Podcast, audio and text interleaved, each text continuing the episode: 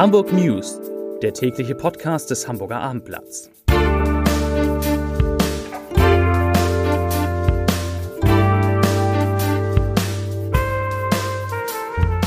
Herzlich willkommen. Mein Name ist Lars Heider und heute geht es in diesem Podcast natürlich um die Auswirkungen des bevorstehenden Corona-Lockdowns für Hamburg und selbstverständlich gibt es auch jede Menge Reaktionen dazu. So viel kann ich sagen, nicht alle Betroffenen und nicht alle Experten finden gut, was Angela Merkel und die Ministerpräsidentinnen und Ministerpräsidenten da am gestrigen Mittwoch beschlossen haben. Zunächst aber wie immer die Top 3, die drei meistgelesenen Texte auf abendblatt.de. Auf Platz 3, trotz Lockdown in Hamburg bleiben Kindergeburtstage erlaubt. Auf Platz 2, Miniaturwunderland befürwortet neue Corona-Regeln. Und auf Platz 1, wieder Weizstraße. Senioren kracht mit Auto in Juweliergeschäft. Das waren die Top 3 auf abendblatt.de. Ja, auch Hamburg wird die Beschlüsse von Bund und Ländern zur Eindämmung der Corona-Pandemie eins zu eins so umsetzen. Das sagte heute ein Sprecher der Gesundheitsbehörde auf Nachfrage des Hamburger Abendblatts und die entsprechenden Regeländerungen dazu, die will der Senat auf einer Sondersitzung am morgigen Montag beschließen und danach bekannt geben. Das bedeutet, das kann man jetzt schon sagen, dass in Hamburg wie in allen anderen Ländern von Montag, dem 2. November an, alle gastronomischen Betriebe, also Bars, Kneipen, Restaurants, alle Kultureinrichtungen, also Theater, Konzerthäuser, Museen, auch die Elbphilharmonie sowie sonstige Freizeiteinrichtungen wie Schwimmbäder, Saunen, Tierparks und Attraktionen wie das Miniaturwunderland schließen müssen. Ja, so, das ist klar, das wird auf jeden Fall so kommen und diese Beschränkungen sollen bis vorerst Ende November gelten. Aber eine kleinere Ausnahme, die wird es wohl doch geben. So wird Hamburg aller Voraussicht nach an seiner sogenannten Lex Kindergeburtstag festhalten. Demnach wird es, wird die in Hamburg bereits seit Montag geltende Regel, wonach sich maximal zehn Personen aus zwei Haushalten treffen dürfen, auch weiterhin nicht für Kindergeburtstage oder Treffen kleinerer Kinder gelten. Sofern die Kinder unter zwölf Jahre sind, dürfen also auch im November zehn von ihnen aus bis zu zehn Haushalten gemeinsam spielen und feiern, beziehungsweise bis zu neun Kinder, wenn noch ein Erwachsener dabei ist. Zu den Zahlen von heute, die sind etwas niedriger als gestern. Heute wurden 390 Neuinfektionen mit dem Coronavirus in Hamburg nachgewiesen. Am Mittwoch waren es ja noch 404. Die, der 7-Tage-Wert, der kletterte trotzdem von 113,5 auf jetzt 119,2 Neuinfektionen je 100.000 Einwohner. Und in Hamburger Kliniken werden 148 Menschen, die an Covid-19 erkrankt sind, behandelt. Das ist einer weniger als gestern. Ja, und so geht's immer weiter und immer weiter mit Corona an, an den Hamburger Schulen.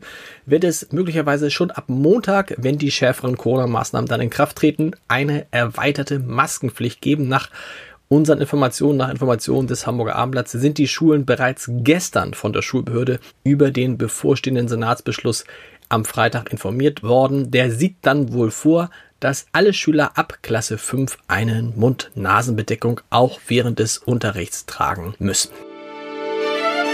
Die nächste Corona-Meldung. Auf der Transplantationsstation des Uniklinikums Hamburg-Eppendorf sind drei von 23 Patienten positiv auf SARS-CoV-2 getestet worden.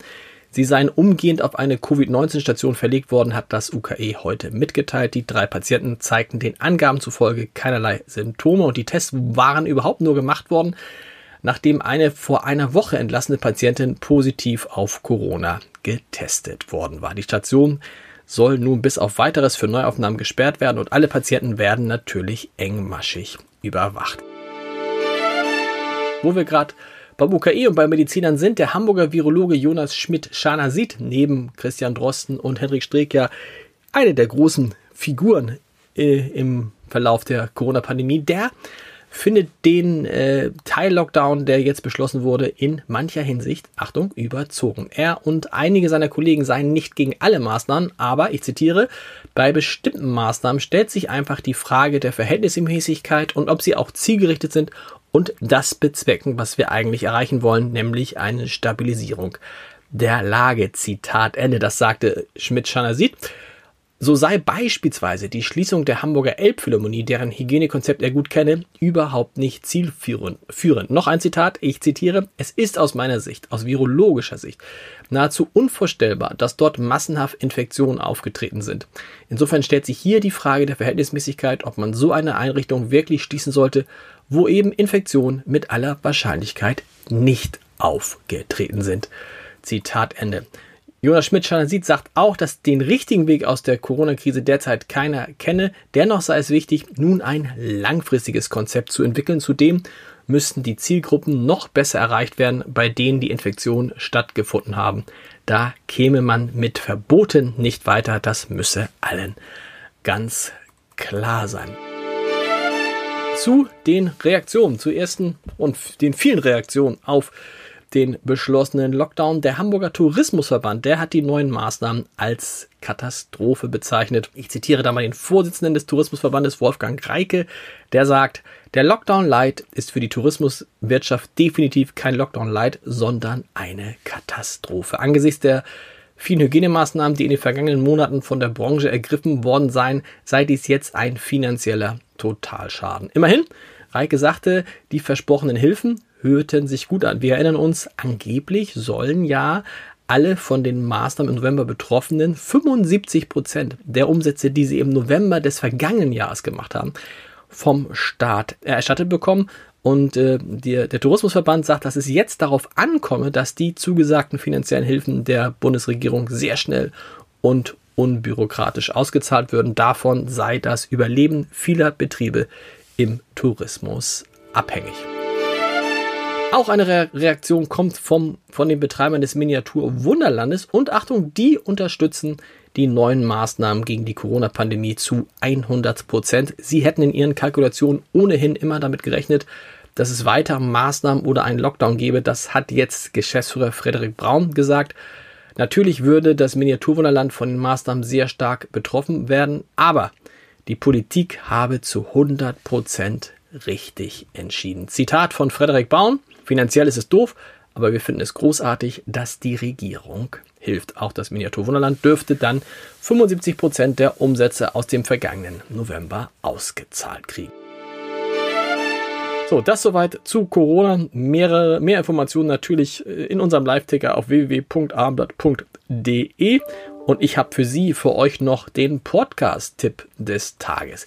Ingo Zamperoni, der kennt sich wie wenige deutsche Journalisten in den USA aus. Er hat dort lange gearbeitet, er hat eine Amerikanerin zur Frau und entsprechend auch eine amerikanische Familie. Und er erlebt somit direkt, was der Wahlkampf in den USA mit den Menschen macht. Zum Beispiel, dass die Diskussion über Präsident Donald Trump zwischen seiner Frau und seinem Schwiegervater beginnen, kaum dass die beiden sich gesehen haben, dass die Frau das Haus des Vaters betritt. Deshalb hat Zamperoni einen Film gedreht, der heißt Trump, meine amerikanische Familie und ich. Der wird am Montag um 20.15 Uhr in der ARD gezeigt und vorher habe ich mit ihm über zerrissene Familien und ein zerrissenes Land, über einen Präsidenten, der irgendwie auch geliefert hat und der auch tatsächlich wiedergewählt werden könnte, gesprochen. Das komplette Gespräch, hochinteressant, aus der Reihe Entscheider treffen Heider. Hören Sie hört ihr ab heute Abend 18 Uhr unter www.abendblatt.de slash Entscheider.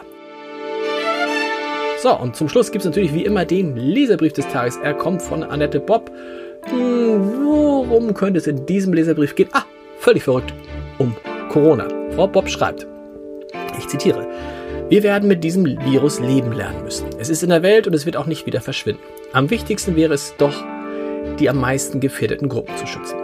Dazu leisten die jetzt beschlossenen Maßnahmen leider keinen nennenswerten Beitrag. Wir werden vermutlich nicht einmal einen nennenswerten Knick bei den positiven Tests erleben. Das zeigt das Beispiel Berchtesgaden. Und selbst wenn die Zahlen etwas runtergehen sollten, werden wir im Dezember dann einen erneuten Anstieg erleben, der uns vielleicht gerade noch über die Weihnachtstage rutschen lässt, damit die Kanzlerin im Januar dann wieder erneut restriktive Maßnahmen verkünden kann. Auf diese Weise kann man weder ein mündiges Volk regieren, noch eine Pandemie in den Griff bekommen, geschweige denn die Wirtschaft stabilisieren. Im Gegenteil, die Wut wird wachsen, die Spaltung der Gesellschaft wird zunehmen. Keine guten Zeiten, die uns da bevorstehen. Leserbriefende, Podcastende. Wir hören uns dann morgen wieder an dieser Stelle. Bis dahin alles Gute, bleiben Sie gesund. Tschüss.